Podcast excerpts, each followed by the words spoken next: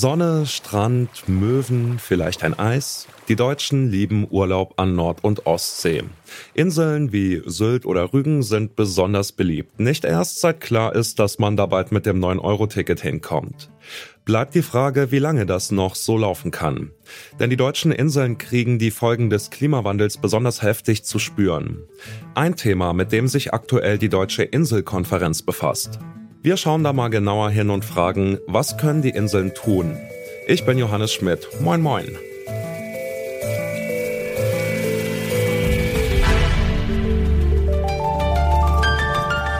Zurück zum Thema.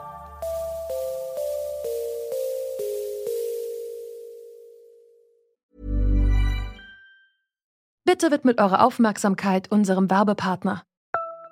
Die Suche nach geeigneten Mitarbeitenden kann viel Zeit in Anspruch nehmen, muss sie aber nicht unbedingt, denn man kann sich helfen lassen. Zum Beispiel mit den Premium-Stellenanzeigen von Indeed, denn damit wird eure Stellenanzeige in der Suche sichtbarer und Bewerberinnen und Bewerber werden schneller auf euch aufmerksam. Indeed schenkt euch jetzt 75 Euro Startguthaben für eure Premium-Stellenanzeigen. Klickt dazu auf den Link in den Show Notes. Es gelten die AGB.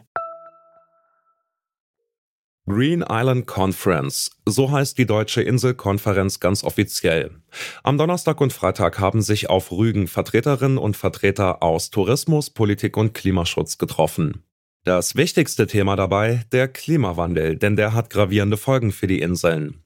Welche das genau sind, das hat mir Jochen Hinkel vom Global Climate Forum erklärt. Also eine der Hauptfolgen ist eben, dass der Meeresspiegel ansteigt durch den Klimawandel und dass deswegen dann die Sturmfluten höher auflaufen. Das heißt, wir haben höhere extreme Wasserstände und ähm, damit verbunden ist dann auch eine stärkere Erosion als der Verlust von Sand und, und Stränden. Jetzt wissen wir ja, Sie hatten es gerade schon erwähnt, dass der Meeresspiegel steigt. Müssen sich die deutschen Inseln da Sorgen machen, dass sie in, sagen wir mal, im Laufe dieses Jahrhunderts komplett im Meer versinken oder wird es soweit nicht kommen? Es wird aller Wahrscheinlichkeit nach nicht so weit kommen. Also man muss immer berücksichtigen, bei dem Meeresspiegelanstieg wissen wir, dass es eben zu sehr extremen Szenarien kommen kann und das ist bis zu einem Meter oder auch darüber hinaus. Generell kann man auch ähm, zwei Meter bis zum Ende des Jahrhunderts jetzt nicht wissenschaftlich ausschließen aber es ist eben sehr, sehr unwahrscheinlich. Es kann auch gut sein, dass der Meeresspiegelanstieg bei 30, 40 Zentimeter bleibt gegen Ende des Jahrhunderts.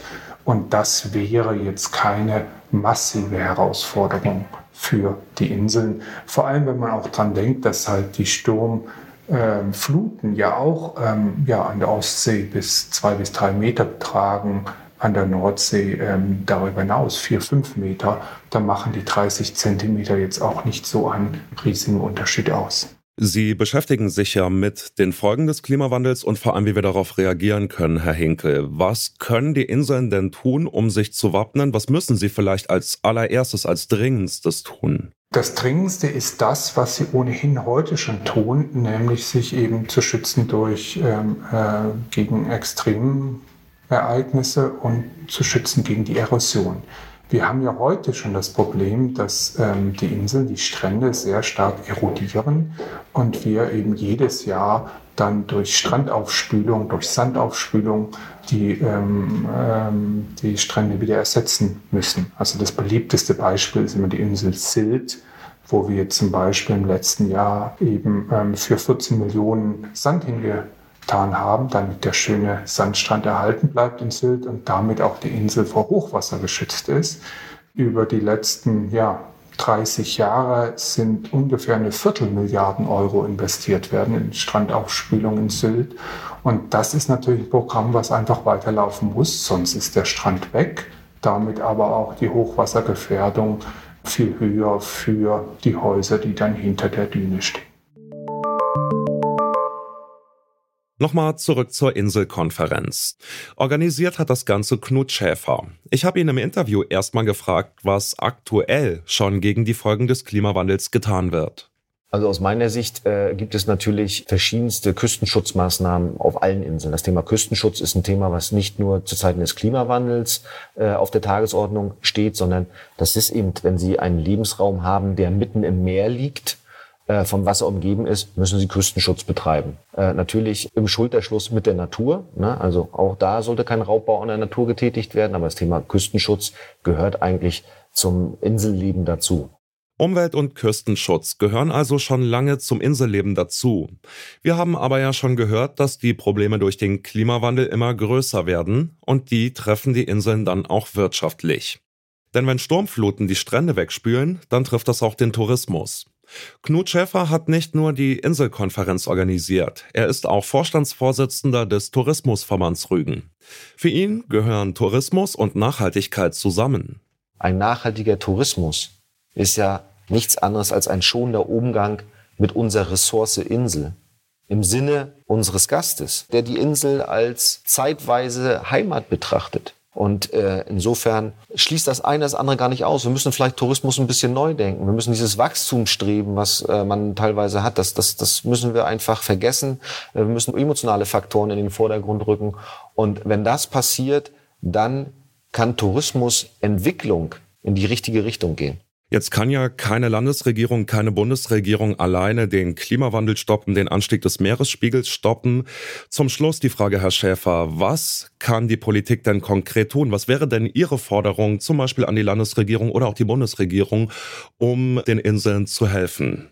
So wie wir Inseln einen gewissen äh, Wechsel des Mindsets brauchen, so brauchen auch die Politiker auf Bundes- und Landesebene einen Wechsel des Mindsets. Wenn man eine Insel oder die Inseln als Modellregion sieht, ne, auch gerade in Sachen Nachhaltigkeit, Energiewende, Klimaschutz etc. und Sachen auf Inseln ausprobiert, wie in so einem kleinen Feldversuch, und sie funktionieren auf Inseln, dann funktionieren sie auch im Großen und Ganzen und können adaptiert werden auf größere Lebensräume in Deutschland.